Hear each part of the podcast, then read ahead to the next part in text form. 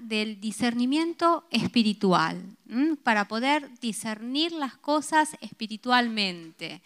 Eh, y te voy a decir qué es el discernimiento. Es la habilidad que nos da eh, el Señor a sus hijos para discernir la verdad del error, lo verdadero de lo falso. Vivimos en una sociedad donde hay medias verdades, medias mentiras, donde es difícil encontrar la verdad. Eh, muchas veces eh, nos están engañando y necesitamos tener esa agudeza espiritual, ese discernimiento para ver las cosas. Eh, y te dije que es una habilidad, porque es algo que lo tenemos que aprender a usar. Todo el mundo, Dios creó al ser humano con discernimiento, pero los hijos de Dios tienen ese plus de tener ese discernimiento espiritual. A ver, ¿cuántos aquí tienen al Espíritu de Dios? Eh? al Espíritu Santo viviendo en nuestro corazón y es el Espíritu Santo el que nos va a permitir discernir las situaciones. Mira, acompáñame a leer eh, Primera de Corintios 2.14 que dice, porque el hombre natural no percibe las cosas que son del Espíritu de Dios, eh, del Espíritu de Dios porque para él son locura y no las puede entender porque se han de discernir espiritualmente. Así que una persona que no tiene al Señor no puede entender las cosas como nosotros que tenemos el Espíritu del Señor en nosotros. Y Él nos, no nos ha dado el Espíritu del mundo, sino nos ha dado el Espíritu de Dios para poder discernir las cosas. Y discernir quiere decir tener perspicacia, una palabra un poco rara, pero me gustó. Es la, poder tener una agudeza eh, para percibir las cosas. Un amigo me decía de tener ojo clínico, ¿no? Eh, de tener esa perspicacia para poder ver lo que otros no ven. Para en tal situación el Espíritu Santo me va a permitir entender qué es lo que está pasando. En medio de la oscuridad, ver la luz. En medio del peligro, que el Espíritu me diga qué es lo que está pasando. Y ese es el discernimiento espiritual. No es la voz de mi conciencia, sino que es el Espíritu de Dios advirtiéndome, hablando. Y ahora vamos a ver eh, cómo lo podemos ejercitar. Porque es voluntad de Dios que podamos discernir. Es la voluntad de Dios que nosotros tengamos ejercitado el discernimiento. Y vamos a leer Hebreos 5:13, que dice, todo aquel que participa de la leche es inexperto en la palabra de justicia, porque es niño, pero el alimento sólido es para que, los, los que han alcanzado madurez, para los que por el uso tienen los sentidos ejercitados en el discernimiento del bien y del mal. Así que tiene que ver con lo que comemos. Un bebé ¿eh? no le podemos dar un plato de ravioles, ¿eh? porque no lo podría asimilar. Pero nosotros que estamos en el camino del Señor hace tiempo, ¿sí? Estamos comiendo ese alimento sólido, ese alimento que nos va a permitir madurar y poder entender las cosas de Dios. Y lo que nos va a alimentar va a ser su palabra. La palabra del Señor va a ser ese alimento sólido que nos va a hacer entender la verdad, lo que es verdad, lo que nos conviene. No todo me conviene, si todo me es lícito, pero no todo me conviene. Dios me va a traer luz. ¿eh? La palabra es la luz que va a alumbrar mi camino para que no me equivoque. Es esa madurez. Pero lo más importante es mi relación con Dios, ¿eh? porque nos estuvieron hablando en este tiempo de eh, que somos sus ovejas y el Señor es nuestro pastor, y las ovejas disciernen la voz del pastor. La otra vez veíamos un vídeo de eh, un pastor que llamaba a sus ovejas y eh, las ovejas salían enseguida corriendo al pastor. Pero después venía otro y la llamaba y, y las ovejas no le daban ni la hora, nada, ¿eh? porque no era la voz del pastor. Y nosotros tenemos que conocer la voz del Señor. Y la única forma de conocer la voz del Señor es teniendo esa relación íntima con Dios, donde yo entiendo que no es ni mi voz de la conciencia, ni, ni son mis pensamientos, ni es la voz del enemigo ¿eh? que me viene a confundir, que es mentiroso. El enemigo es mentiroso y se disfraza y te quiere hacer que entiendas una verdad que no es. Ni es la voz de, los que están al lado tuyo, sino que es la voz de Dios ¿eh? que este, está hablando. Para em, poder percibir lo que el Señor nos habla de que hay cosas que ojo no vio, oído no, no, escuchó ¿eh? y que el Señor las tiene preparadas para sus hijos. ¿eh? Antes bien, dice como está escrito en Corintios, cosas que ojo no vio, ni oído yo, ni han subido al corazón del hombre, son las que Dios ha preparado para los que le aman. ¿eh? Él tiene cosas para nosotros que quiere que tú las descubras, que no las vas a percibir humanamente, sino que las vas a discernir espiritualmente. Y Dios te va a dar esa habilidad. Pero eso no viene de la noche a la mañana, viene de tener una estrecha relación con Él. David era eh, un buen hijo de Dios y, buscaba tener eh, ese consejo del Señor. Mira, en el Salmo 143, 10 dice, enséñame a hacer tu voluntad, porque tú eres mi Dios tu buen espíritu eh, eh, me guíe con toda rectitud. Tu buen espíritu me guíe para no equivocarnos. Tener discernimiento nos va a ayudar a no errar el camino, a no perder el tiempo, a no equivocarnos, ¿eh? a, poder estar en el camino, en lo que Dios quiere para nuestras vidas, cuando tenemos que tomar decisiones. Muchas de nuestras decisiones afectan a los que están a nuestro lado, eh, decisiones que afectan nuestra economía y, no podemos equivocarnos. A veces estamos en una altura de nuestra vida que decimos, basta de errores, basta, no podemos equivocarnos más. Tenemos que discernir, discernir los tiempos de Dios también. Eh, los tiempos para hacer las cosas. Eh, y saben que nuestros sentimientos y nuestros sentidos nos, nos entorpecen para poder eh, escuchar la voz de Dios y discernir la voluntad de Dios para nosotros. Que su voluntad siempre dice que es buena y es agradable y es perfecta.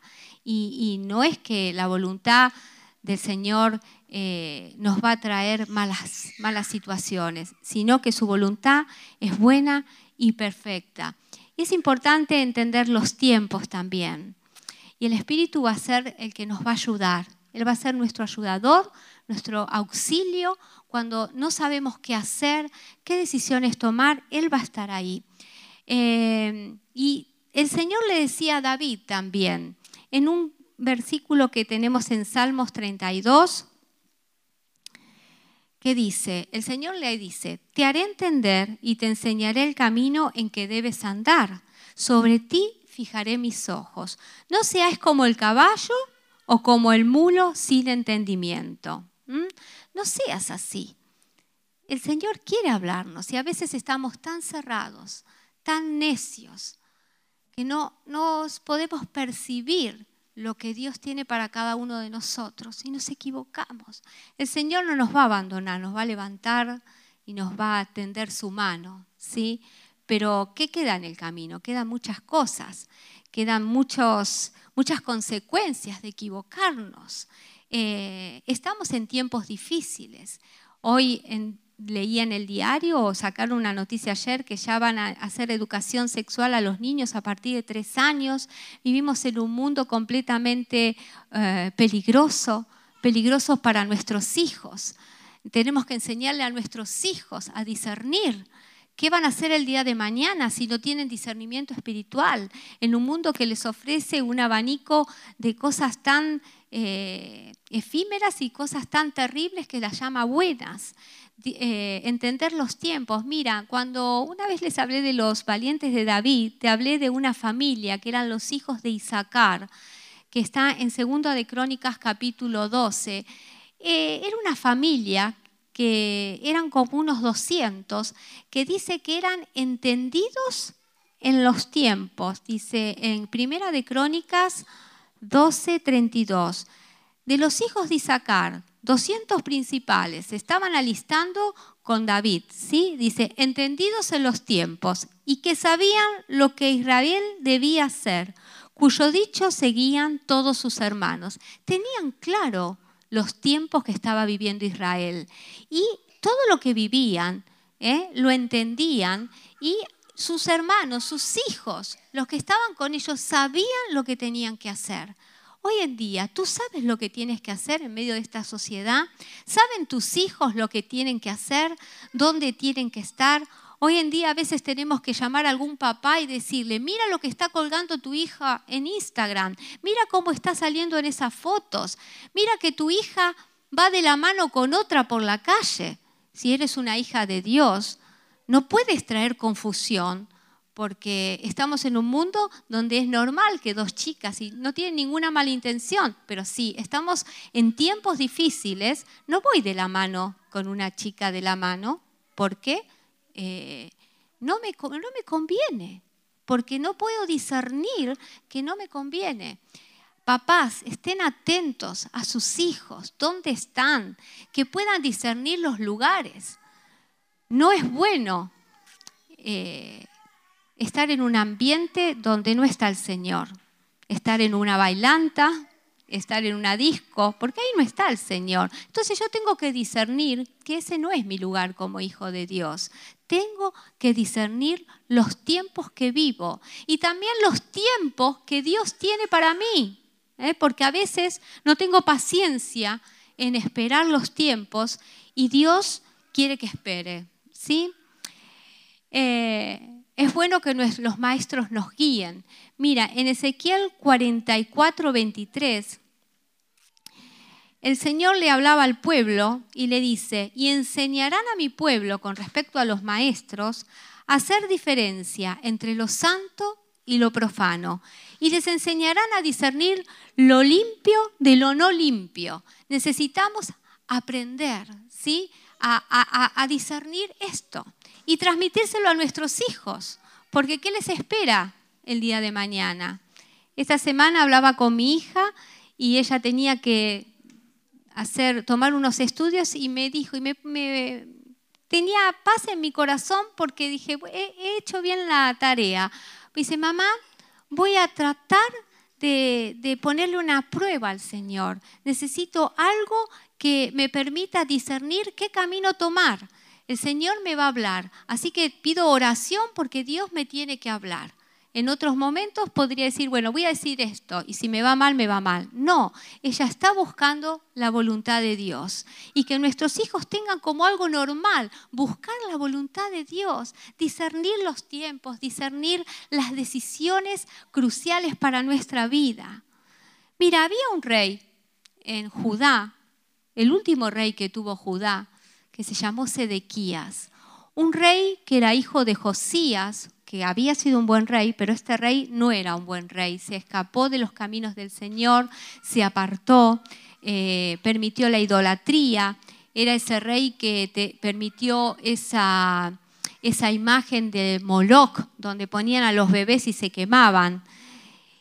Eh, Jerusalén vivió una situación crítica eh, estaban sitiados por Nabucodonosor, venían los persas, ya habían tomado los asirios el reino del norte, pero ahora venían a llevarse al reino del sur, a Judá, eh, a Babilonia, se los llevaban a cautivos.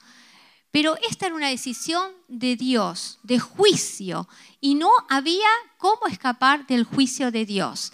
Este rey Sedequías pagó tributo para que no lo invadan, pagó a los babilónicos, pagó a los egipcios para que lo ayuden y trató con los egipcios cuando Dios no quería. Y este rey Sedequías buscó quien le diga y le endulce los oídos una profecía que iba a estar todo bien, que Dios les iba a dar la victoria, y escuchó a un profeta que se llamaba Ananías, no el, de no el Ananías de Zafira, ¿eh? otro Ananías que se escribe con H, que le endulzó los oídos y le dijo, tranquilo, Sedequía, no va a pasar nada. Va a estar todo bien, Dios nos va a dar la victoria. Mentira, era una profecía falsa. Mira lo que dice Jeremías 14, 14. Me dijo Jehová a Jeremías, le dice, falsamente profetizan los profetas en mi nombre. No los envié ni les mandé, ni les hablé visión mentirosa, adivinación, vanidad y engaño en su corazón os profetizan. Cuidado, cuidado, este rey estaba contento porque quería la profecía que él quería escuchar. ¿Y saben lo que hizo con Jeremías? Lo puso en la cárcel. Jeremías es uno de los, los profetas más grandes, los profetas mayores, que se la pasó toda su vida llorando, por, el dolor ¿sí? del pueblo de Israel, que él venía con palabra de, de juicio para que se arrepientan y el pueblo no lo quería escuchar. Mira, en Jeremías 32, del 1 al 3, dice, porque Sedesquías, rey de Judá, lo había puesto preso, diciendo a Jeremías, ¿no? ¿Por qué profetizas tú diciendo, así ha dicho Jehová? He aquí yo entrego esta ciudad en mano del rey de Babilonia y la tomará. Esta era la palabra profética verdadera. Dios iba a, permitir que Nabucodonosor eh, los tome prisioneros y se los lleve a todos deportados a Babilonia. Pero Sedequías no quería escuchar la palabra de Dios y escuchaba la palabra que le convenía. No tenía ejercitados sus sentidos para discernir lo que Dios quería para el reino de Judá. Y Dios venía con juicio y no lo aceptaba. ¿eh? Y a veces no queremos aceptar lo que Dios tiene para nuestras vidas y permitimos que el enemigo nos hable a través de otra palabra. Dios muchas veces nos da dirección y no las queremos aceptar.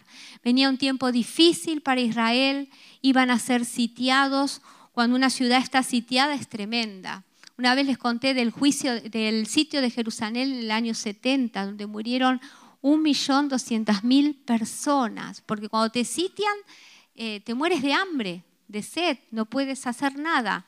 Y ellos tenían que pasar por esto, y la terquedad de Sedequías hizo que no se rindan y muera muchísima gente. Aún se comían los cadáveres y se comían a los bebés porque les eh, se morían de hambre y en la desesperación.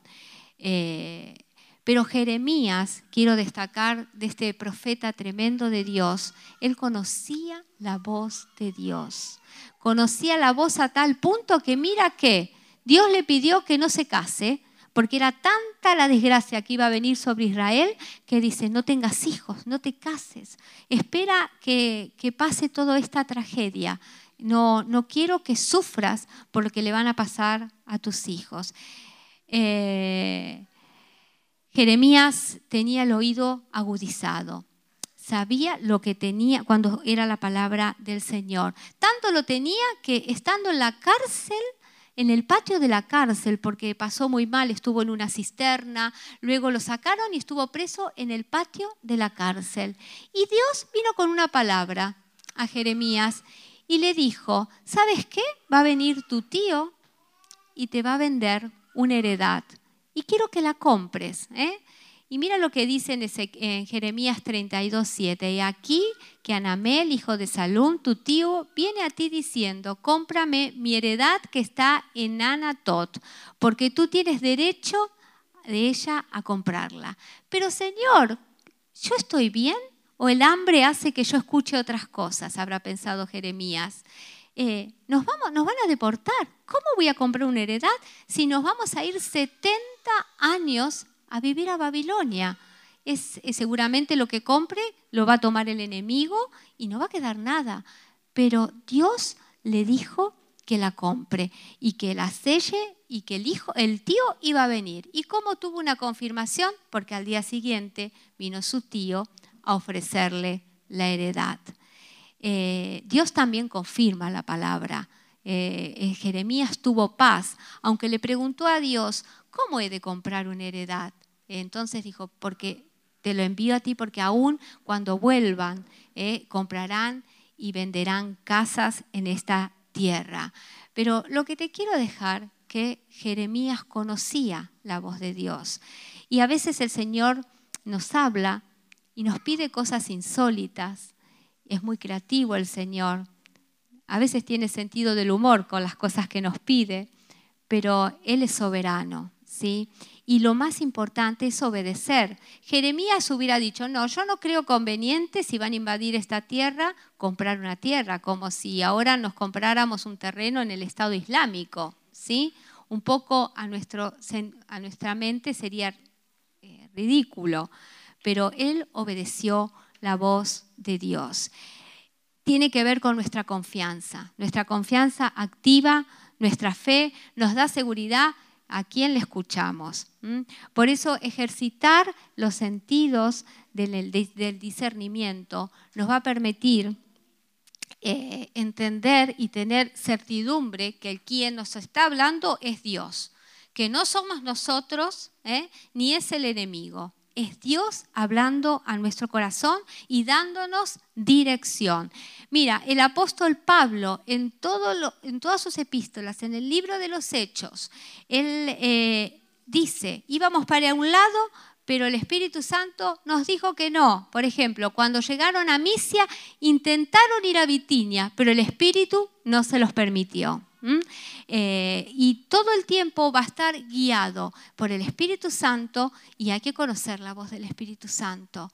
Cuando el mago eh, Simón le pidió a Pedro que le, que le vendiera eh, los dones del Espíritu Santo para imponer las manos, Pedro enseguida discernió la situación y le dijo que, no, que eso no se compra, que, que, había maldad en su corazón. Eh, necesitamos agudizar el oído. No sé cómo está tu oído. No sé si conoces la voz de tu pastor, el de arriba, ¿eh? el que te habla.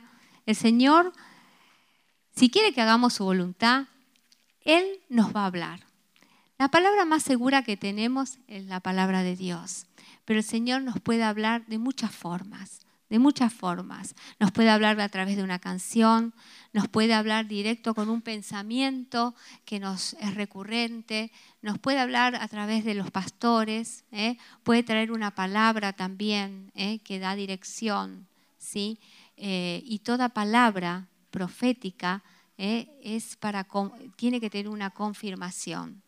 Cuando este profeta Anamel eh, eh, venía, perdón, Ananías venía a profetizar sobre Sedequías, le decía Jeremías, si eres profeta, lo que tú dices se va a cumplir. Y si no, va a quedar sentado que no eres profeta.